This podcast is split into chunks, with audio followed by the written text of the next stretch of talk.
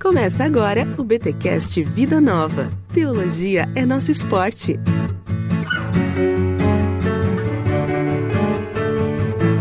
Muito bem, muito bem, muito bem. Começa mais um BTcast Vida Nova que trintou aqui no Bibotal, que episódio de número 30. Eu sou Rodrigo Bibo e vem vê. Eu sou Carol Bazo e é hora de voltar para casa. Eita, gente, olha só, estamos aqui com a nossa querida Carol Bazo, nossa professora de História da Igreja, para falar sobre evangelização na igreja primitiva. Meu irmão, que assunto necessário. Sério, fique com a gente, mas antes, recados importantes da vida nova.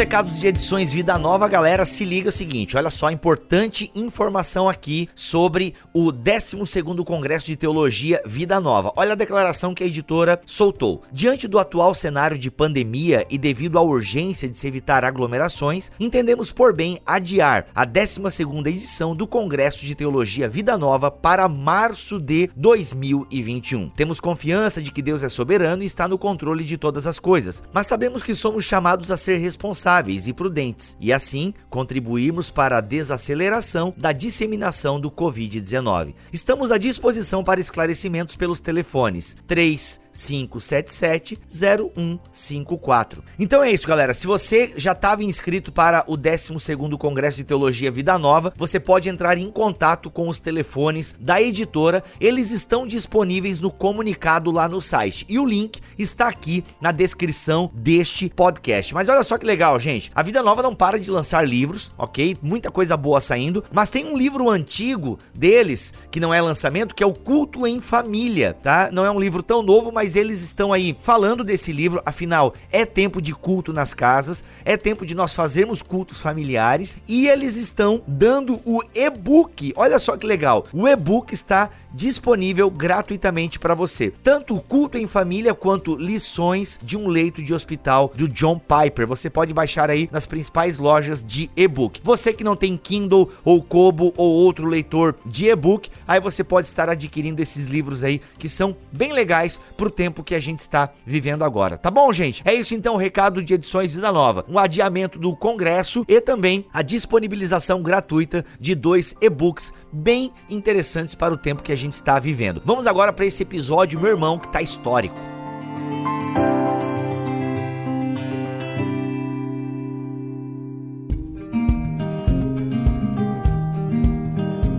Carol, no momento em que gravamos esse podcast, a gente está vivendo aí quarentena no Brasil, pelo menos nos maiores estados, nos, né, nos mais variados estados da nossa nação. E a galera tá recebendo recomendações de não sair de casa e tal. E sim, isso, de certa forma, a gente focando aqui na questão igreja, tem uma série de prejuízos para a igreja, e um desses prejuízos é também a questão da evangelização, né? Porque hoje em dia, eu vou falar aqui especificamente do Brasil, mas que copia modelos americanos e até europeus, alguma parte da Europa, o modelo de evangelização está muito ligado a grandes eventos, está muito ligado até mesmo a eventos na igreja local. Como eu já falei num BTcast recentemente, nós nós estamos muito acostumados a evangelizar alguém e falar: "Ô, oh, vem lá na minha igreja, né? Vamos lá na minha igreja. Ó, oh, vai estar tá cantando uma pessoa lá na minha igreja. Ó, oh, vai estar tá um pregador tal, a pregadora tal". Então a gente está muito acostumado. Evangelismo para nós, hoje em dia, grosso modo e até generalizando, ele está muito restrito a eventos, né?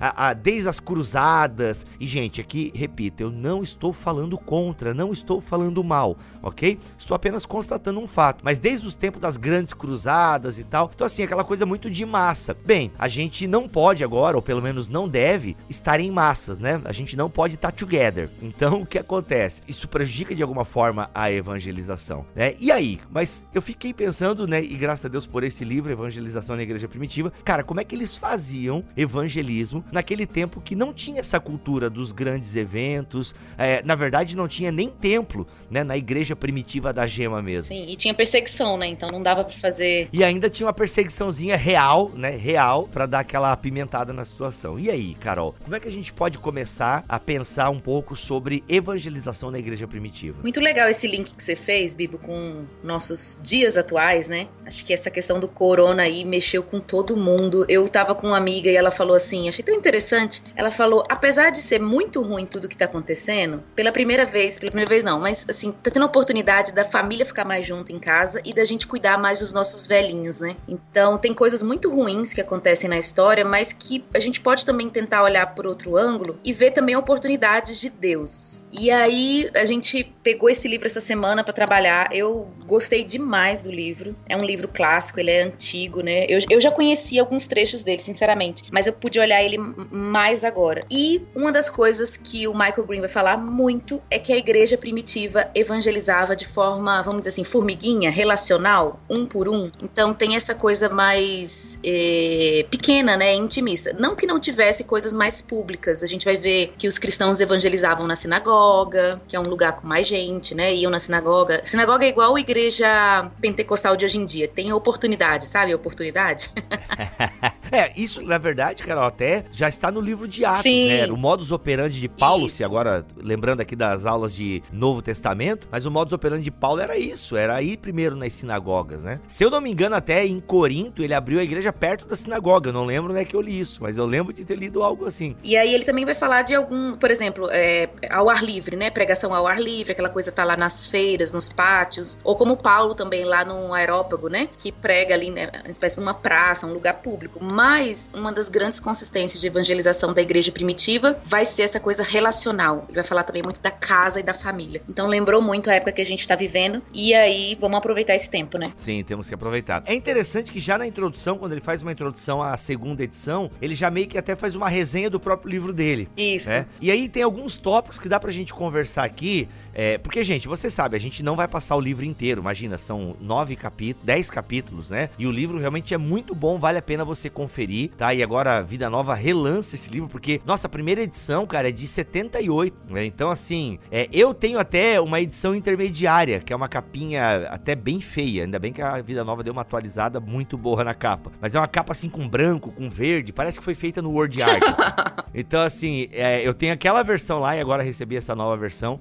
Então, assim, é um livro fantástico, mas... É, a sua capa era como? O que, que tinha de desenho? Não tinha, a minha era só uns elementos gráficos, assim, os quadrados, retângulos, entendeu? Quando eu digo que foi feita no Word Art, eu não tô mentindo, ela, ela era bem complicada. Mas foi uma época que tinha muita capa naquele Isso, modelo, é. assim. Era, uma, moda, era moda era na moda, época. É. Mas, meu, eu tô olhando aqui a primeira capa de 78, na resenha que você fez, e, pô, já era uma capa massa Sim. já. E aí, mas agora a capa moderna tá muito mais legal. Até o que que tem na capa do livro, cara? Eu acho que é legal, porque o pessoal vai ver na internet aí, e tem um símbolo, caramba, que símbolo é esse É, aí? ele é conhecido como Pirro ou Shiro, né? Que é um cristograma antigo. É basicamente aquele P e o X. E é muito ligado a Constantino, isso aí. Mas basicamente isso aí são as iniciais das letras que vai formar a palavra Cristo. Jesus Cristo, Isso, não? Jesus Cristo. Isso mesmo. A capa nova da vida nova tem o alfa e o ômega junto, né? Caraca, olha só, ainda bem que você falou. Sabe o que eu tava pensando aqui? Ah, tem o peixinho e o número 3 da Trindade.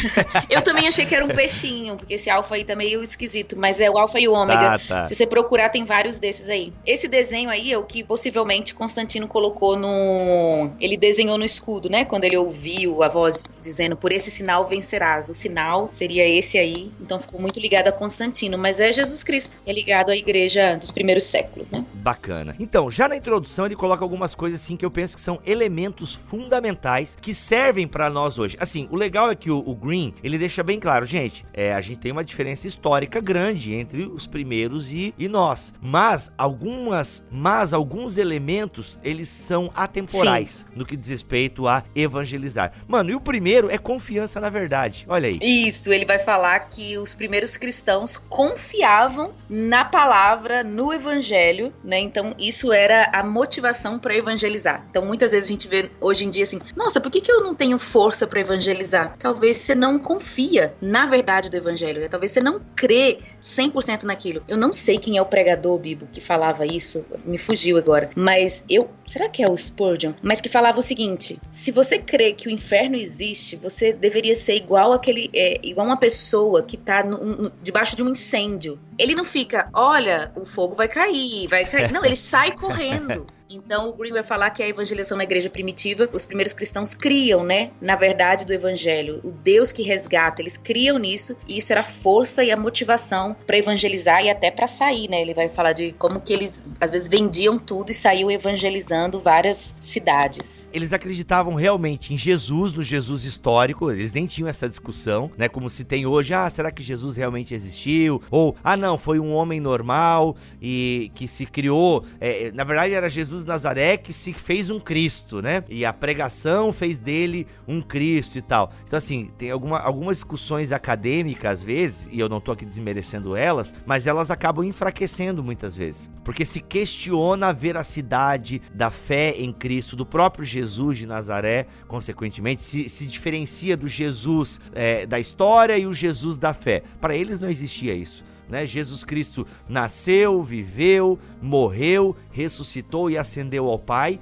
e isso é verdade. Os evangelhos, que nessa época, pelo menos eu acredito que já estavam escritos, ainda não canonizados, né? O, a, o cânon vai acontecer séculos depois, mas já tinha ali, já era escritura sagrada para boa parte do cristianismo primitivo e enfim, principalmente a tradição oral, né, dos pais apostólicos e por aí vai. Cara, era inegável, né? Jesus Cristo ele, né, Jesus é o Messias, Jesus Nazaré é o Messias e essa verdade precisa ser anunciada. E nós já falamos aqui até mesmo, Carol, em outros podcasts, mas vale a pena falar nesse também, que tinha uma questão até de senhorio em jogo aí. Né? O fato de dizer que Jesus Cristo é o Senhor era uma declaração muito uhum, ousada na sim, época, né? Sim, porque confrontava a questão do Império Romano, né? Então, para o judeu, a questão do reino de Deus, quando a gente estuda até o início da história da igreja, a gente vai falar sempre nas aulas, os livros de história vai falar sobre o mundo em que o cristianismo cristianismo nasceu, né? Como que estava o mundo quando Jesus nasceu e quando vai surgir aí os primeiros anos da igreja. Sempre vai se falar sobre três culturas atuantes, que inclusive o livro vai trabalhar também, que é a cultura romana, né? A gente está aí na época do Império Romano, Império Romano pagão, a cultura grega, muito forte, não é à toa que o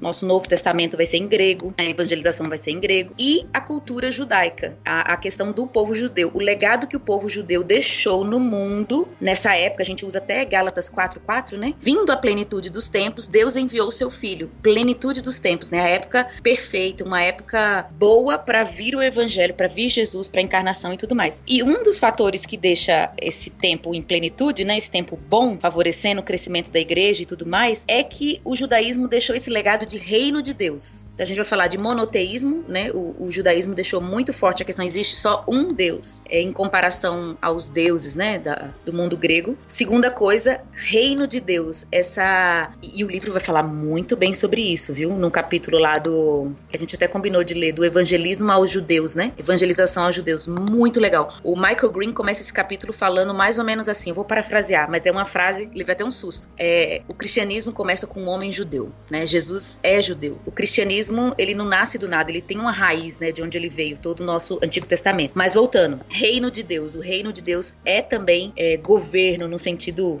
político, né? Claro que não para os dias de hoje exatamente, mas existe essa esse peso forte, não é? Que a nossa religião é uma religião espiritual que não vai afetar as áreas de justiça, não, vai afetar o mundo todo e eles tinham isso muito forte. Herança judaica, né? Herança dos profetas. Bem, outro ponto que ele elenca aqui, motivação eles eram motivados e, e, claro, né, confia na verdade. Eu sempre costumo brincar, Carol, que quando eu converso com alguém que vende algum produto, vou dar um exemplo aqui, Rinodê, que é, é nacionalmente conhecida. Então assim, eu tenho alguns amigos que quando teve o boom da Rinodê, pelo menos aqui em, no sul, mano, uma galera, né, foi pra Rinodê, aquela coisa, e assim, e só falavam em Rinodê. Os caras eram motivados, né? Por quê? Porque acreditavam na veracidade daquele produto. Eles acreditam, e realmente tem uma boa fixação. Isso aí eu, eu comprei um perfume pra ajudar um amigo. E, cara, gostei do perfume, tinha boa fixação. Fica aí o jabá gratuito. Mas, mano, era impressionante que tudo era Rinodê. Esse meu amigo agora, ele vende, ele é um vendedor nato, né? Então o cara tá toda hora vendendo alguma coisa. Ele vende agora seguro para carro. Meu irmão, tu entra no Instagram dele, só dá acidente de carro. E aí, você já segurou o seu carro hoje? Toda hora. O cara é motivado, entendeu?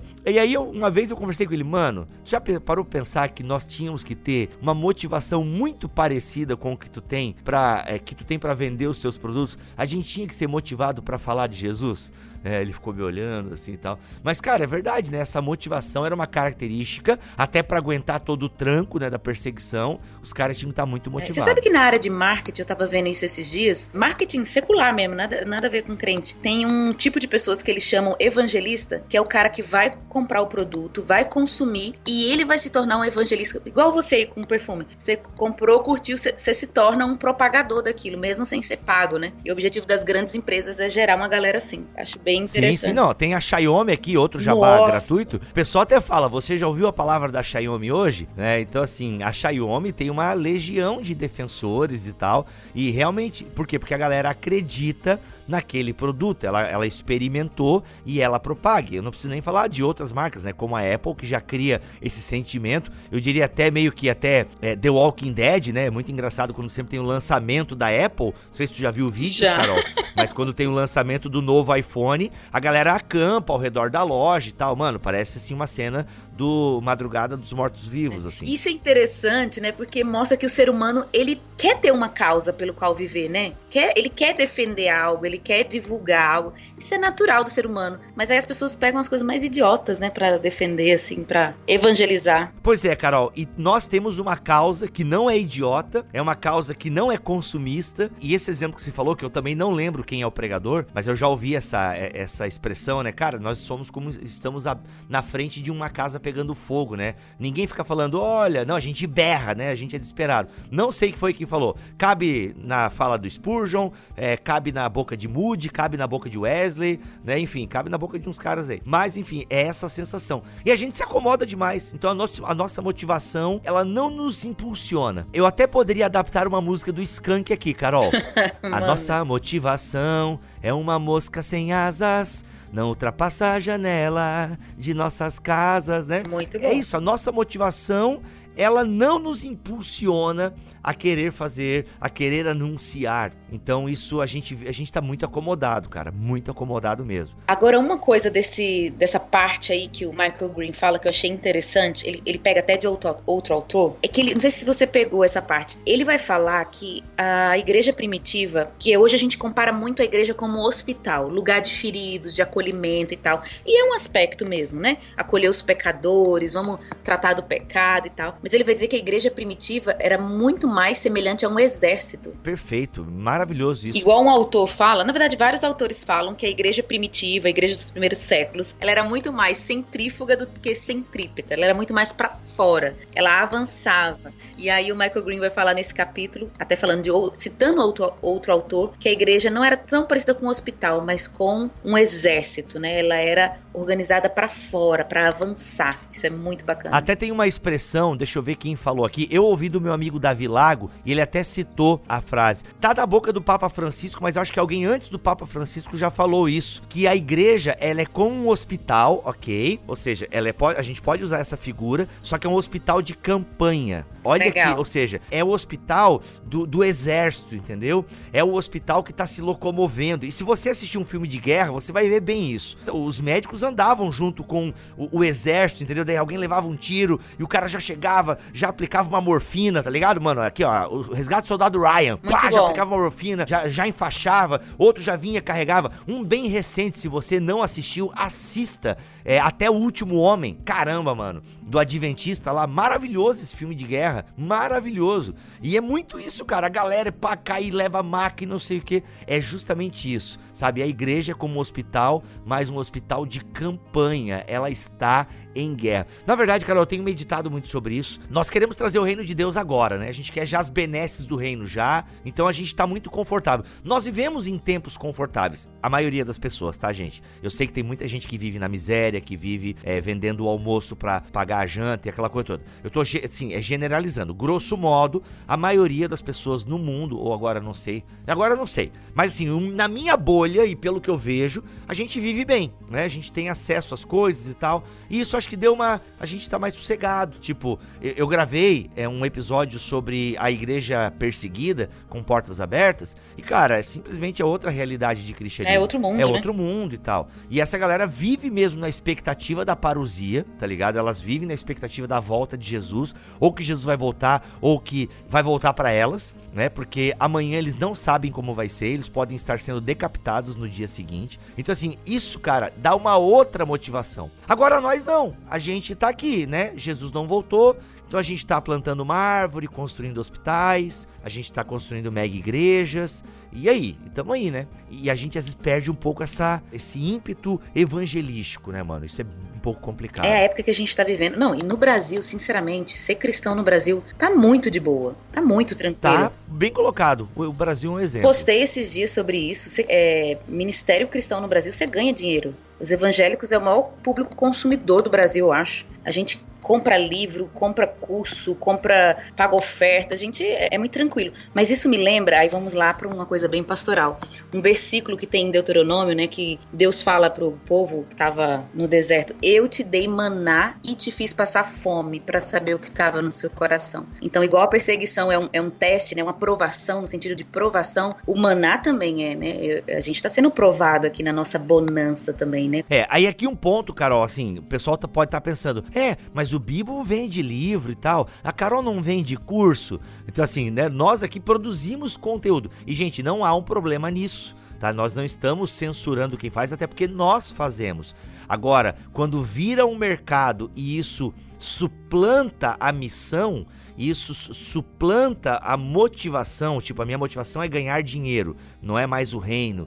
E aí nós temos um problema, tá? Só pra ficar bem claro, caso você não tenha entendido. Carol, outro ponto importante que ele levanta aqui é a apologética, né? essa defesa da fé. E aí? É muito legal porque a gente fala hoje de apologética, até como se fosse uma coisa moderna, mas apologética é uma coisa muito antiga, tá? A apologética vai surgir já no século I. Pra quem não sabe, apologética é defesa da fé. Então, havia muita perseguição contra os cristãos no início da história. Inclusive, o Michael Green vai elencar essas dificuldades do primeiro século, né? Tanto perseguição que era desde os judeus perseguindo quanto os romanos, as famosas, né, falsas acusações contra os cristãos. Os cristãos eram chamados de antissociais, de ateus. Você já viu isso? Que os cristãos eram chamados de, chamados de ateus? Sim, aham, o Juliano falava, né? Esses ateus que ficam, inclusive, ajudando os nossos, né?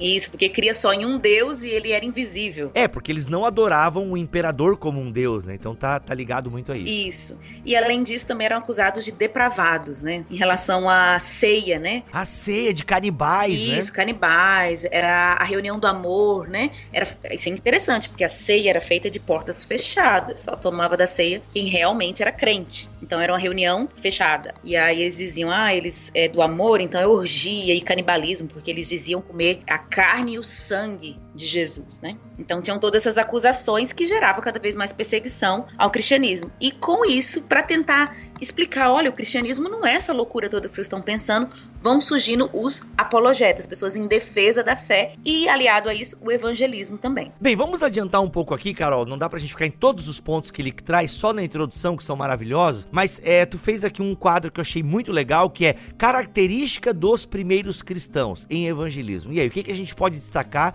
Quais características desses primeiros cristãos podem nos ajudar numa vida mais evangelística hoje? Bom, o Michael Green vai falar primeira coisa que não haviam técnicas notáveis, né? Então a gente está falando de primeiro século. Na verdade, Bíblia, só um parêntese. O livro não vai falar só do primeiro século, não vai falar só de Atos, por exemplo, né? Atos dos Apóstolos lá na nossa Bíblia. Ele vai falar bastante da Bíblia, ele começa na Bíblia, mas ele mesmo vai falar que ele vai mais ou menos até o século 3. Ele vai falar de Orígenes, por exemplo. Então ele vai falar sobre os primeiros séculos da igreja. Então quando a gente está falando é, desse livro aí, Igreja Primitiva, a gente está se referindo aos três primeiros séculos, segundo Michael Green. Então não haviam técnicas, assim, não tem uma coisa, é um método evangelístico. Eu não sou contra isso, eu acho que tem métodos que são bons, são inteligentes, outros são ruins. Eu não vejo problema da gente pensar pensar e desenvolver técnicas. Mas no primeiro século não tinha tempo para isso, a igreja ainda era muito selvagem, né? Muito orgânica, não tinha técnicas. Aí ele vai falar, como a gente já mencionou, que havia convicção, paixão e determinação, né? Eles agiam como, a gente falou, como exército, como embaixadores de Cristo, a proximidade de Jesus. Se você pensar, é, às vezes a gente não pensa nisso, né? Teve gente que provavelmente gritou assim, crucifica Jesus, e depois de alguns meses converteu e se tornou um evangelista. Pessoas que viram Jesus e, e, sei lá, não acreditavam nele e depois passam a acreditar. Então tinha essa convicção, essa paixão, né? Muito forte. É até nessa questão de confiança e paixão, Carol, poderia ter falado antes ali na motivação, mas, mano, Jesus ressuscitou. E Paulo fala que 500 pessoas isso. presenciaram isso. Meu irmão, essas 500 pessoas, inclusive, e a veracidade para mim é muito forte, porque Paulo falou, ó, inclusive algumas delas estão vivas aí. Isso. Se quiser ir lá conversar, tipo assim, quer tirar a prova real, meu irmão? Vai lá, entende? Então, assim, é inegável. A ressurreição, gente, aqui eu sei que não é Páscoa, mas rapidinho, a ressurreição é algo tão verdadeiro que um dos argumentos usados, e eu gosto muito desse argumento, é que, mano, o que que faz pescadores medrosos, o que transforma pescadores medrosos em impetuosos evangelistas. O que transforma homens com medo da espada romana em vamos ser crucificado como ele foi crucificado. Alguma coisa aconteceu. Não pode ser só assim, gente, vamos contar uma história aqui. Ó, ele morreu, tá? Vamos lá roubar o corpo, afinal nós somos pescadores, a gente pode enfrentar os soldados romanos ali, né? Altamente preparados e treinados, mas a gente é pescador, a gente dá conta. A gente joga a rede, amarra eles igual nos desenhos animados e a gente tira eles e rouba o corpo e vamos começar a contar uma história que ele ressuscitou. Percebam que não faz sentido, gente, essa acusação, que inclusive já era feita naquela época, né? Já era feita naquela época. Então assim, tinha essa suspeita, né? Não, põe a guarda porque eles podem roubar o corpo. Acho que até o Evangelho de Mateus registra isso. Cara, é, é, não, a ressurreição motivou essa galera.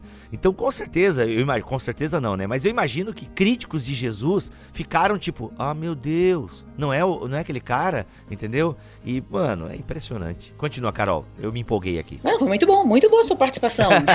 é, a segunda coisa que ele fala, a gente já mencionou, a terceira coisa é confiança na verdade que eles proclamavam. Então, é, é o evangelho é real. Você falou, né? Jesus apareceu para mais de 500 pessoas e Atos fala que ele passou 40 dias ressurreto ensinando. Gente, 40 dias é mais de um. É, é, é muito tempo. Jesus ressurreto ensinando para lá e para cá. Então, eu, às vezes eu gosto de pensar, ele preparou uma galera boa, hein? 120 pelo menos estavam lá Nossa, esperando, com né? certeza. No templo. Outra característica que o Michael Green fala vai ser a questão da conversão, que os cristãos exigiam arrependimento e fé em resposta ao evangelho. Então, em várias culturas, você tinha aquele sincretismo de religiões, né? Ah, você gosta, é, é devoto desse Deus, acrescenta mais esse. E a vida é a mesma, você só acrescenta uma divindade à sua vida. No cristianismo, não, é mudança radical de vida, é conversão. Saiu da água para o vinho totalmente. E havia essa pregação do evangelho exigia uma resposta de arrependimento e fé, de conversão verdadeira, né? Mais necessário do que nunca, hein? Em tempos de evangelho coach,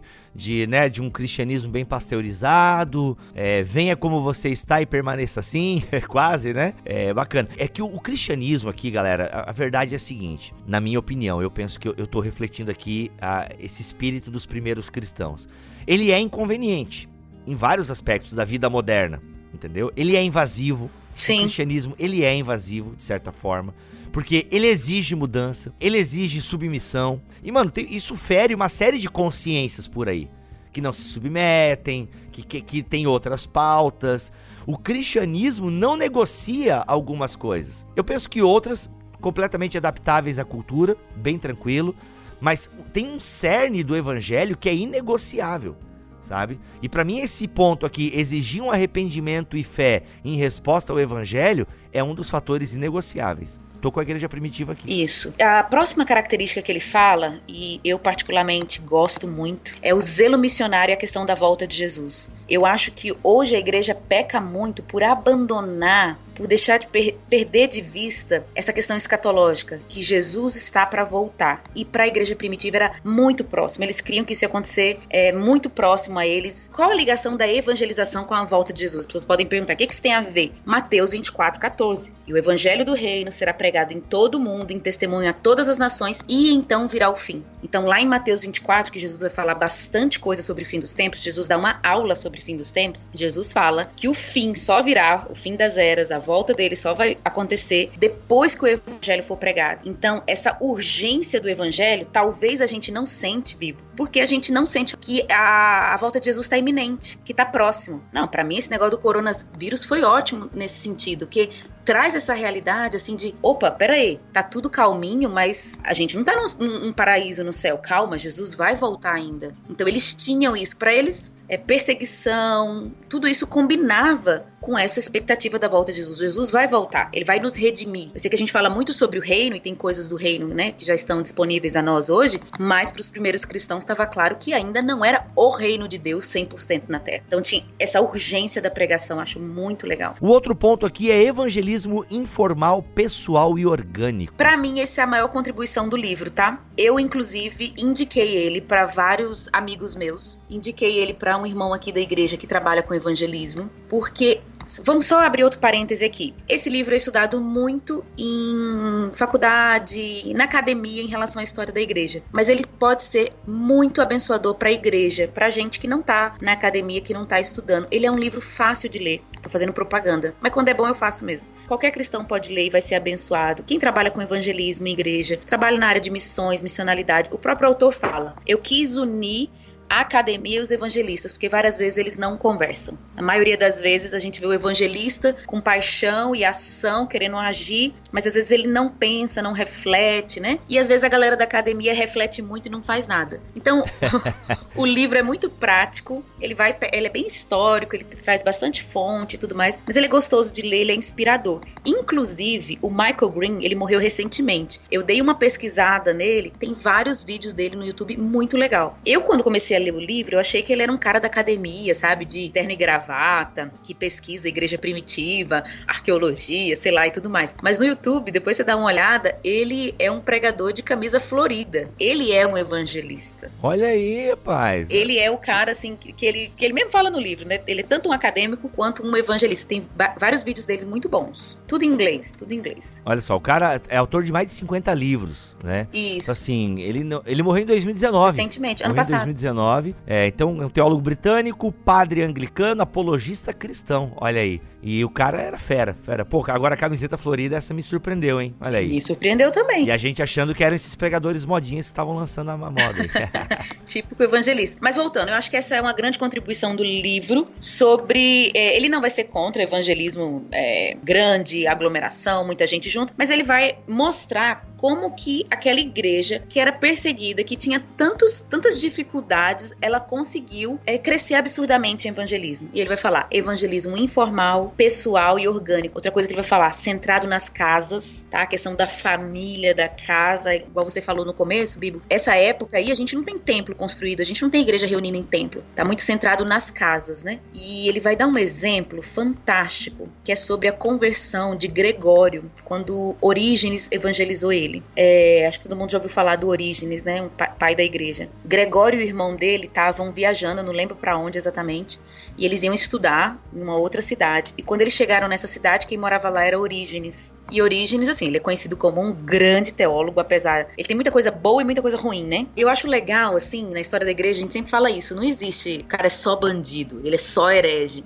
Vários hereges Tipo, sei lá, Origens tem suas heresias, né? Mas ele tem uma devoção e uma vida com Deus que, assim, não dá para não dar uma olhada, sabe? E eu nunca tinha visto esse lado evangelista do Origens. Ele pega esse, os jovens, né, o Gregório o irmão dele, que iriam estudar filosofia, e fala para eles assim: vem morar na minha casa, porque para aprender filosofia a gente primeiro tem que se conhecer. E ele acolhe esses dois jovens estudantes e evangeliza eles na casa dele. Então a gente está falando mais aí agora do século III, a gente já saiu um pouquinho ali de Atos dos Apóstolos, mas mostra essa pessoalidade, como que vários homens da história da igreja, grandes teólogos, foram evangelizados através da amizade e do acolhimento. Né? Às vezes a gente está pensando em métodos evangelísticos, que eu não acho errado, né? A gente falou, eu não acho errado. Mas. Não, pode ter uma intencionalidade, né? A gente tem aí grandes órgãos de missões Sim. que fazem treinamentos, capacitação.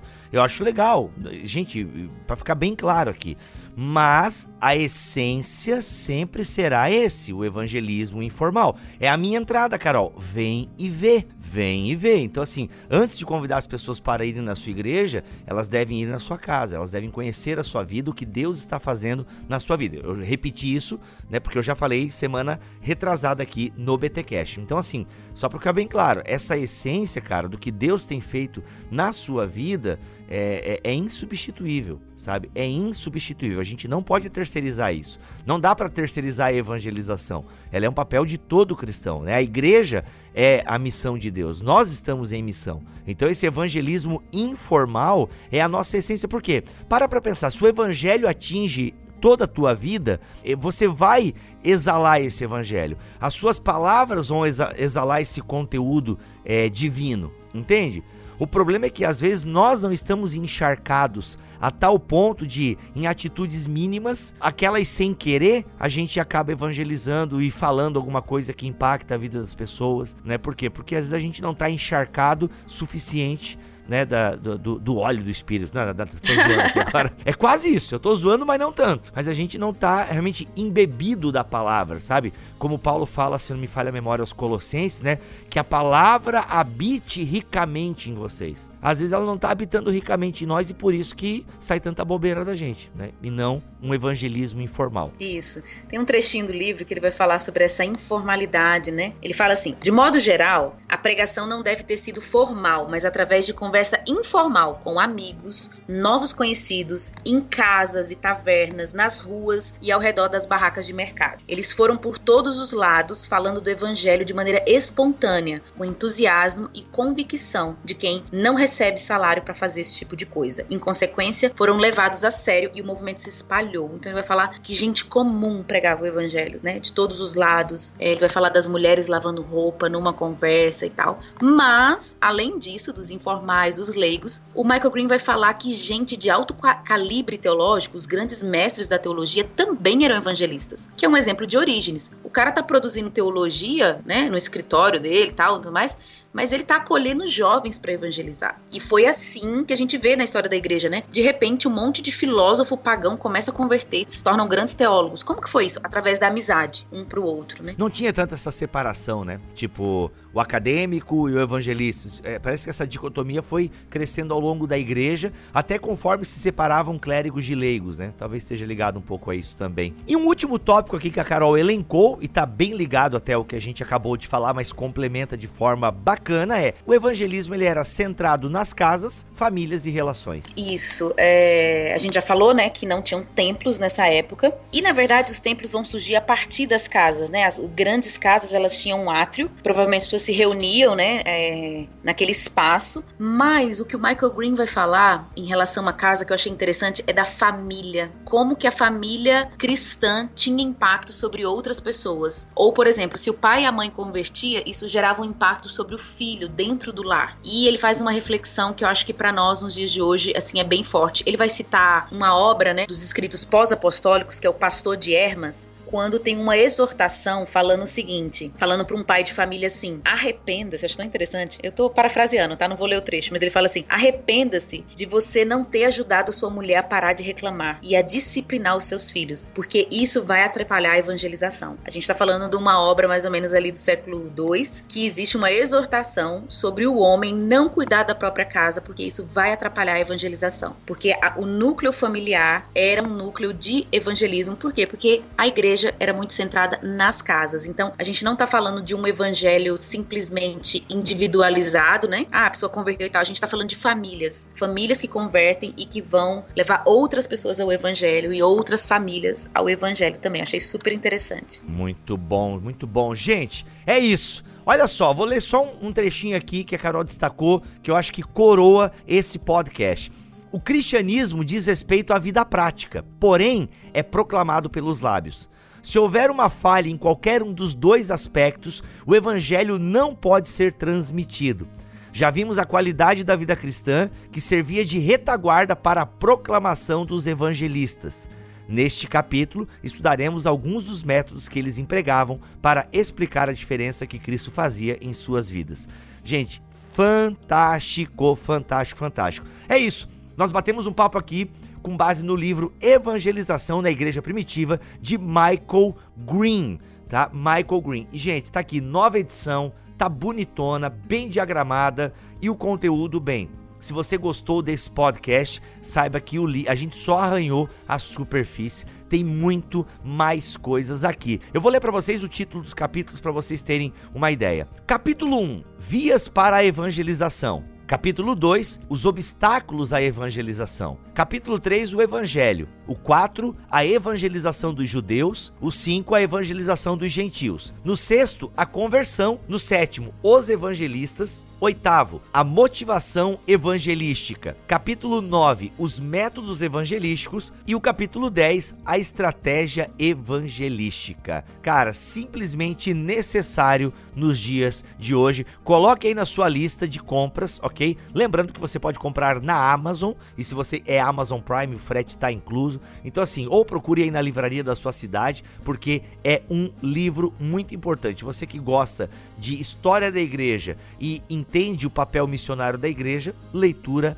obrigatória. Carol, obrigado pela tua presença aqui nesse BTcast Vida Nova. Obrigada pelo convite, Bibo, e super indico aí pro pessoal esse livro, galera que trabalha com evangelismo, apologética, história da igreja, ou simplesmente gente comum, né, igual o Michael Green fala, que ama Jesus e quer evangelizar. Então esse livro aí acho que é um clássico, todo mundo tem que ler mesmo, sinceramente. Muito bom. É isso, gente. Voltamos na semana que vem com mais podcast de Bíblia e Teologia aqui em bibotalk.com e voltaremos, é claro, se o Senhor quiser e assim permitir. Fiquem todos na paz do Senhor Jesus.